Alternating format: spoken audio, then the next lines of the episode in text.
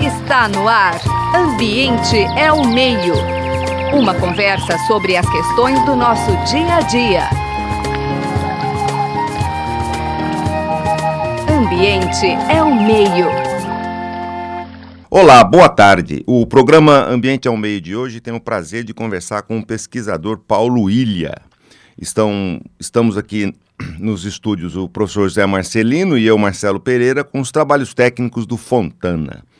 Paulo, muito obrigado por ter aceito o nosso convite em participar e comentar conosco um tanto quanto importante assunto de desmatamento na Amazônia e reflexos uh, nos peixes de lá. Para iniciar, Paulo, gostaríamos que você eh, comentasse conosco, de maneira sucinta, um pouco sobre a sua trajetória profissional. É, boa tarde, José, Marcelo, ouvintes. É, eu fiz o, a minha carreira acadêmica inteira na Universidade de São Paulo. Eu sou formado em Ciências Biológicas e depois fiz mestrado e doutorado em Ecologia lá no Instituto de Biociências da USP, da capital aqui de São Paulo. E durante o meu estudo de doutorado, que foi o meu estudo na Amazônia, sobre os efeitos do desmatamento nos riachos de cabeceira e na sua fauna de peixes, e aí foi um dos componentes do, da minha tese de doutorado foi este estudo sobre os efeitos da temperatura no tamanho dos peixes. Paulo, antes de falar da, da sua pesquisa em particular, comente um pouquinho essa coisa que é sair de São Paulo, dessa ilha de calor, né, de concreto, e de repente um biólogo na Amazônia. Deve ser o paraíso. É, eu acho que para muitos biólogos e para quem gosta de, da área de meio ambiente, é, visitar a Amazônia é um, é um sonho.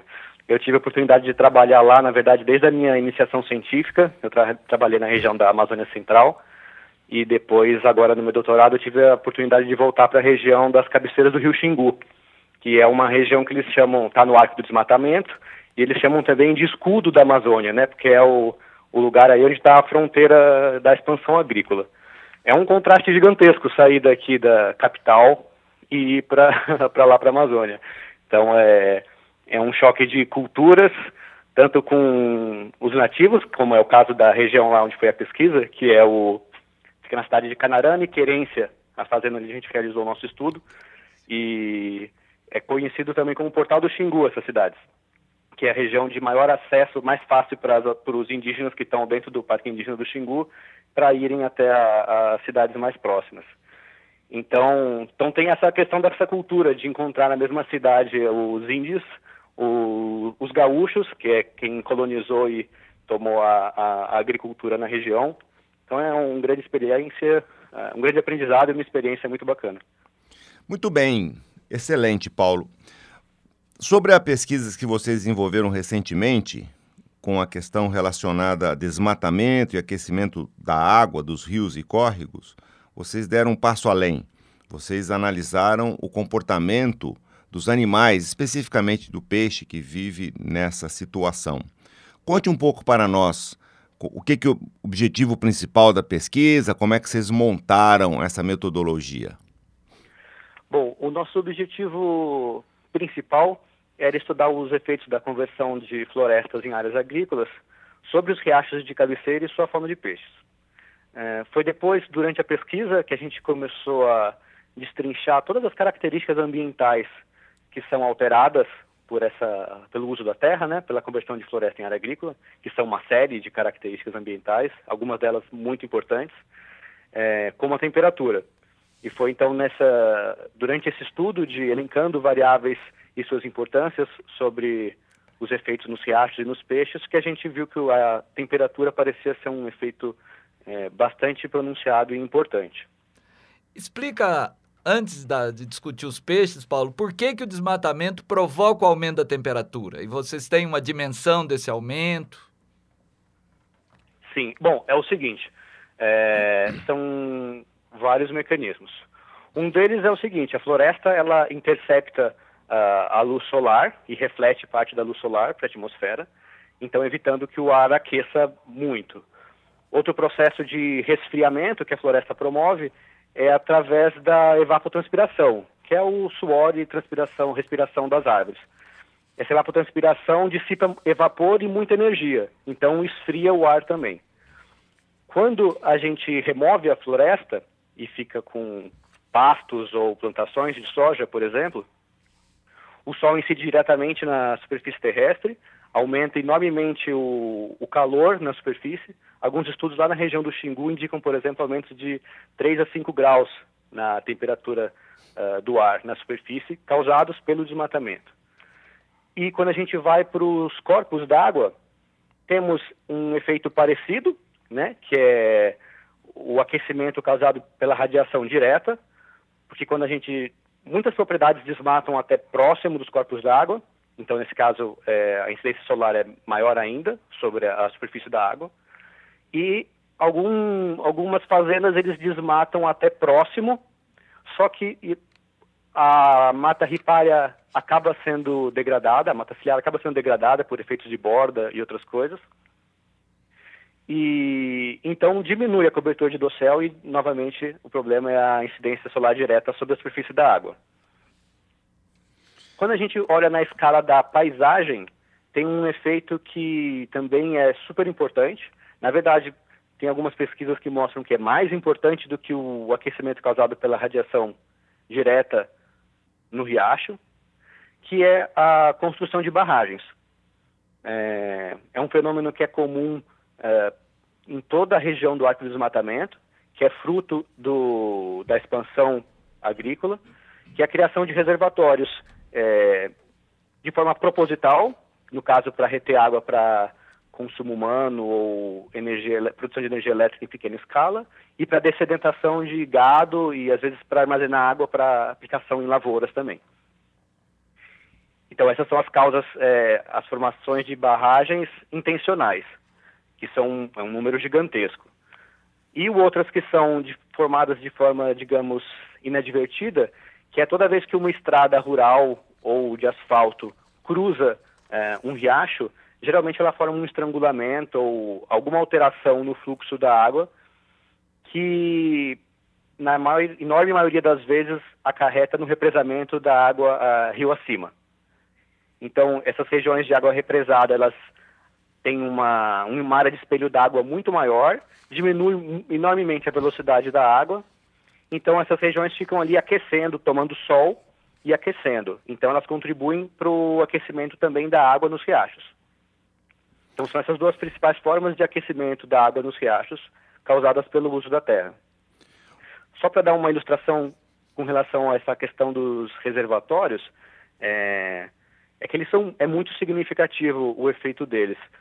Só na região das cabeceiras do Rio Xingu, por exemplo, são mais de 10 mil pequenos represamentos. Então você imagina quantos desses represamentos existem é, em toda a Amazônia, toda a região do arco de desmatamento amazônico.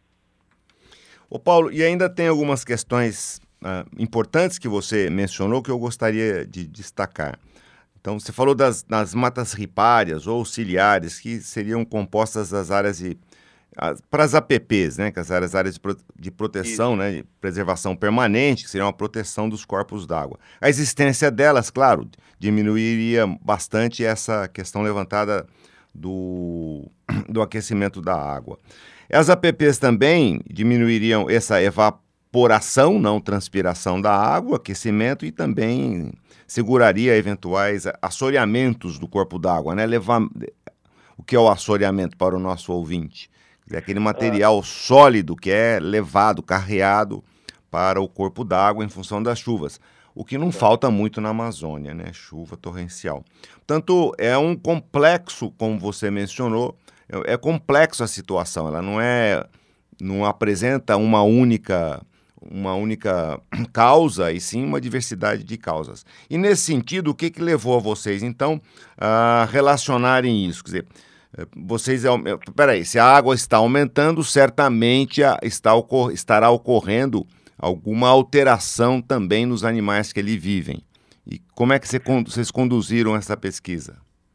Na verdade, o caminho das das perguntas foi um pouco diferente, porque a gente não sabia a princípio que ia observar a diferença de tamanho nos peixes e foi depois que a gente observou essa diferença, depois de coletar os peixes, a gente estava fazendo um estudo de diversidade de, de peixes, que a gente começou a observar as diferenças de tamanho. E aí sim a gente começou a elencar, elencar hipóteses para responder aquele padrão que a gente estava observando. E a literatura já existe, a, a, nos mostra que desde 1800 já tinham primeiros estudos mostrando que as pessoas interessadas em entender os padrões entre temperatura e tamanho corporal dos organismos. E de lá para cá, diversos estudos foram feitos e mostraram que é um padrão muito forte e comum entre diversos organismos, que é onde as temperaturas são maiores, o tamanho dos organismos é menor. Isso você pode observar entre espécies, dentro de espécies, comparando populações e comparando indivíduos também. Então, foi tendo essa, esse arcabouço teórico que a gente pensou num experimento de laboratório para testar a hipótese de que era de fato a temperatura responsável pela redução do tamanho que a gente estava observando no campo. E como foi esse desenho experimental? A gente coletou os peixes né, nos mesmos riachos que a gente trabalhou, né, que a gente foi no campo, coletou os peixes e observou as diferenças de tamanho. E então a gente pegou bichos nesses peixes nesses mesmos lugares e levou eles para o laboratório. E no laboratório a gente criou eles em duas temperaturas. Uma temperatura que seria correspondente à temperatura média de riachos de floresta e outros a uma temperatura mais alta que seria correspondente à temperatura média dos riachos de área agrícola. E aí o que a gente observou é que os peixes criados é, na temperatura do riacho de floresta cresceram, enquanto os peixes que foram criados na temperatura correspondente aos riachos de área agrícola, eles perderam massa, sendo que essa perda de massa foi mais pronunciada para aqueles peixes que tinham origem em riachos de floresta. O que sugere para a gente que os bichos que já estavam expostos ao calor, seja a geração deles ou as gerações passadas, eles de alguma forma lidam melhor com essa situação de estresse causado pela temperatura elevada. É, o, o, Paulo, nesse sentido, você pode descrever um pouquinho como é que esses peixes que vocês é, escolheram para ser o teste, né, elegeram a espécie para ser amostra, como é que eles vivem lá na Amazônia? Qual é o local que eles vivem e como é que vocês reproduziram isso em laboratório? Olha, é, a gente utilizou nesse, nesse, nessa etapa, digamos, da pesquisa, a gente focou numa espécie que fosse manejável né, e que fosse um bom candidato para uma espécie modelo em estudos experimentais. Então, é, para uma espécie atender a esses requisitos, ela tem que ter uma série de características. Por exemplo, é, questão de tamanho. Tem que ser uma espécie um, pequena para que você possa manejar um número grande de indivíduos, né? Seja fácil de manter eles em cativeiro. Outras características se referem mais à própria biologia do bicho, e a gente não tem tanto controle. Como, por exemplo, como que o bicho se comporta é, em, quando ele é capturado, transportado e mantido em cativeiro. Tem espécies que são extremamente frágeis, que você retira ela da água, ela poucos minutos depois morre. Seja, você pode colocar ela num pote de água limpa, super oxigenada. Ela não consegue sobreviver. Enquanto tem outras espécies que são muito robustas, como a, as espécies que a gente acabou utilizando, que você coleta, transporta e você tem uma sobrevivência de 98%, por exemplo. Então, nesse momento a gente trabalhou com espécies pequenas que ocorrem nos riachos de cabeceira lá da Amazônia. Então são riachos de é, dimensões pequenas, rasos e estreitos, como riachos de até meio metro de, de profundidade, até dois, três metros de largura, que são o que a gente chama, via de regra, de riachos de cabeceira. Então, no momento, a nossa pesquisa está tentando retratar qual o efeito do aquecimento sobre essa fauna. No futuro, nós pensamos em fazer estudos que a gente possa investigar os efeitos do aquecimento sobre espécies de maior importância econômica né, e para a alimentação humana. Muito bem. Bom, o programa Ambiente ao Meio de hoje está conversando com o biólogo e pesquisador Paulo Ilha. Paulo, uma curiosidade, vocês têm alguma hipótese explicativa, quer dizer, eu sei lá, eu fico pensando que talvez na água quente até era para os bichinhos crescerem mais, na folga, e na verdade é um pouco o contrário. Há uma hipótese, quer dizer, os estudos que vocês já revisaram apontam alguma coisa? Tem bastante pesquisa nessa, nessa dessa área do conhecimento, né? E de fato, como você falou, o que acontece num primeiro momento é uma, um aumento nas taxas de crescimento dos peixes. E, na verdade, isso é uma resposta que é biológica comum, que é a aceleração das taxas metabólicas, incluindo o metabolismo total e basal, com o aumento da temperatura.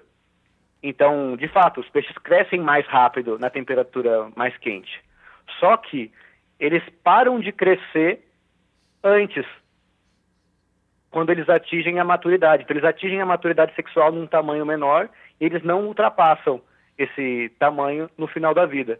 Isso pode ter uma série de consequências para a biologia do bicho, porque o tamanho vai afetar uh, sucesso reprodutivo, sucesso competitivo, capacidade de predar, escapar de predadores, enfim, entre outras coisas. O que acontece então é que quando os bichos se desenvolvem numa temperatura mais baixa, eles crescem a uma taxa menor por mais tempo e atingem a maturidade sexual mais tardiamente. É uma estratégia muito comum, que é praticada por não de forma consciente, é lógico, mas por espécies de, dos mais diferentes grupos taxonômicos. Isso é observado desde organismos unicelulares até peixes, por exemplo. O, Paulo, e nesse sentido, os resultados que vocês obtiveram, dizer, fale um pouco para nós dessa diferença de temperatura, quantos graus, e também sobre a variação de massa que vocês observaram nesses peixinhos de amostra? Uh, bom, a gente observou no campo diferenças de temperatura de até 6 graus. Ou seja, riachos em área agrícola têm temperatura da água nas horas mais quentes do dia até 6 graus acima da temperatura que a gente registra nos riachos em áreas de floresta.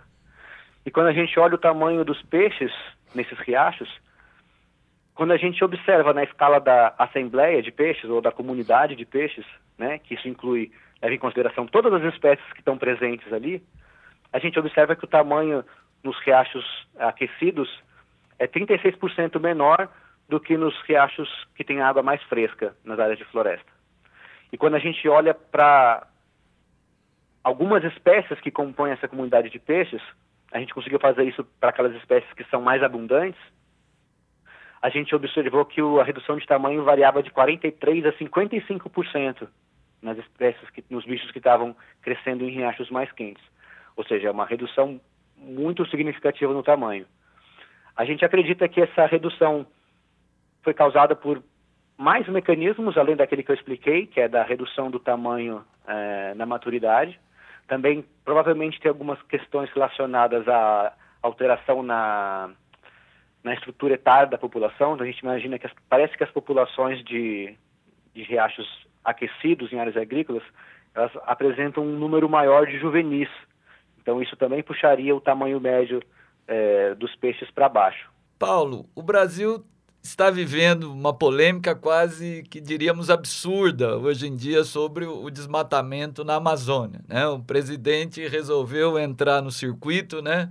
e junto com o ministro Salles fez uma verdadeira cortina de fumaça, né? Quer dizer, em vez de enfrentar a questão do desmatamento, fica questionando o termômetro, né? A medição.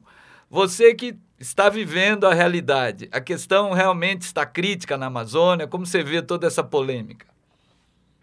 Olha, o... sim, os dados são, são verdadeiros, né? A gente não adianta querer tampar o sol com a peneira como o presidente está fazendo é, precisa enfrentar a questão do desmatamento, que sempre foi um problema, né? não é uma, um problema apenas desse governo. O que aconteceu foi que ele sinalizou que uh, ia continuar havendo impunidade, como sempre houve, para o crime ambiental no país, infelizmente, né?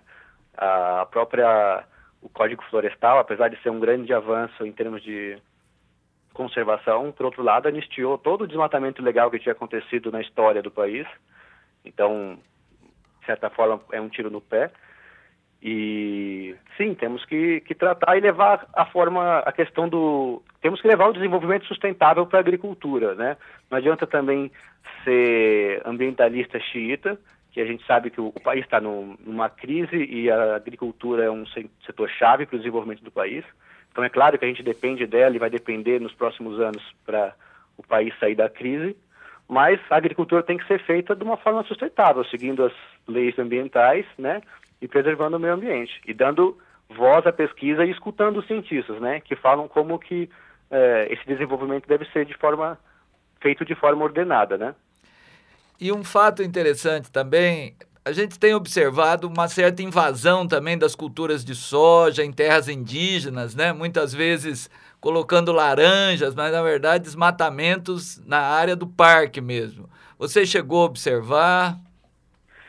Não, na região do, do Xingu, os indígenas são, é, são, são bastante contra uh, o governo, de forma geral, e fechados a esse tipo de, de interferência. Mas eu sei que acontece em outras regiões, mais para a região do Tapajós, por exemplo, né? E a gente não pode esquecer que também o indígena é ser humano, né? Como, como todos, né? E, e fraco a, a, algumas tentações que, que o homem branco também é. Então, mesmo algumas aldeias inteiras indo contra, uh, por exemplo, acordos desse tipo de desmatar e, e plantar soja dentro da propriedade, existem sim indígenas que são a favor disso e de certa forma têm que ser respeitados, mas também existem outros que não concordam com isso e a vontade deles não está sendo ouvida por uma questão de hierarquia ou de corrupção mesmo. É bem, bem triste essa realidade. O Paulo, o professor Luiz Schiesari, que é professor da IASH, Escola de Artes, Ciência e Humanidades, e também no programa Sustentabilidade, ele, ele, menciona que, dentre as hipóteses que vocês levantam, tem esses outros cenários de mudança ambiental que eventualmente levam ao aquecimento né, da água e etc. Eu queria que você, e, e, com, e como consequência, essa alteração, no caso, uma diminuição, uma alteração para menor, do tamanho da massa corpórea desses animais. Vocês chegaram a colocar isso como hipótese, essas grandes mudanças globais que em, estão em curso, essas mudanças? Na Amazônia em especial, a situação é bastante alarmante. Vocês chegaram a concluir sim, sim, alguma coisa, a fazer algo nesse sentido? O cenário de, de, mudança climática, é, a, a, questão das mudanças climáticas chamou a atenção nossa de, de pesquisadores em todo o mundo, né? Então, quando a gente começou a lidar com a questão do aquecimento, imediatamente surgiu um paralelo com a, o efeito, qual seria o efeito do aquecimento provocado pelas mudanças climáticas, né? E como que no futuro esse aquecimento global pode vir a interagir com as mudanças, com, as, com os aquecimentos provocados pelo desmatamento. Então, sim, de certa forma, o nosso estudo ele tem um vínculo forte com questões relacionadas a, a mudanças ambientais do, causadas por mudanças climáticas, né? Pelo, no caso, o aumento da temperatura do, do planeta e, do, e do, dos microclimas, né? Seja na água, seja na terra, enfim. E, e, quais os próximos passos? Vocês vão seguir nessa linha de pesquisa? Já tem alguma coisa engatilhada? Olha, uh, esse é o nosso plano. Nós temos um projeto de pesquisa submetido para a FAPESP, já tem quase cerca de 40 dias, então temos, estamos na metade do processo de avaliação. Se nós tivermos sucesso, teremos um projeto financiado pela FAPESP para uh, avançar nesse estudo. A ideia é fazer mais estudos em laboratório, estudos mais longos, é, criando os peixes em laboratório por um tempo maior, com uma variedade maior de temperaturas e de espécies testadas, é, para entender melhor como é que funciona essa resposta de tamanho à temperatura e a gente quer cruzar isso com dados de sensibilidade térmica das espécies. Nós temos um, previsto nesse projeto uma série de experimentos que vão testar qual que é a temperatura crítica máxima do maior número possível de espécies que a gente encontrar na nossa região lá do, do, do Xingu. Então, com isso a gente vai conseguir saber como que elas respondem, digamos, um, de forma grosseira, a gente vai fazer um ranking de sensibilidade das espécies e a gente vai cruzar isso com dados de temperatura ambiental. A gente quer também fazer amostragens em campo para ver se esse fenômeno que a gente observou nas cabeceiras do Xingu é comum em toda a região da, do arco do desmatamento amazônico. E, finalmente, a gente quer também fazer um estudo nos acervos dos é, museus zoológicos.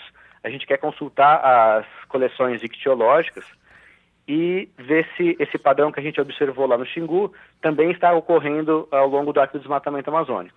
A gente vai olhar peixes coletados em diferentes regiões do arco do desmatamento e comparar peixes é, em águas mais quentes e frias para ver se esse padrão, esse efeito da temperatura está acontecendo em larga escala geográfica.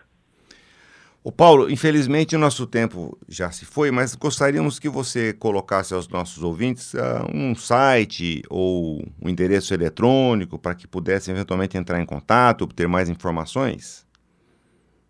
Uh, bom, eu posso no momento disponibilizar o meu e-mail profissional, que é ilha@ib.usp.br.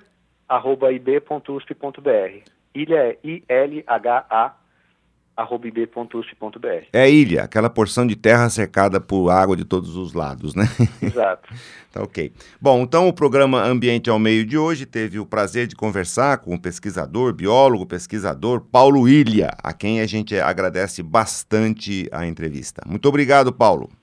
Obrigado, José. Obrigado, Marcelo. Obrigado a todos pela oportunidade. Boa tarde. Você acabou de ouvir Ambiente é o Meio. Produção e apresentação: José Marcelino e Marcelo Pereira. Música tema: Evandro Navarro. Sonoplastia: Mariovaldo Avelino. Ouça também este e outros programas em www.ribeirão.usp.br.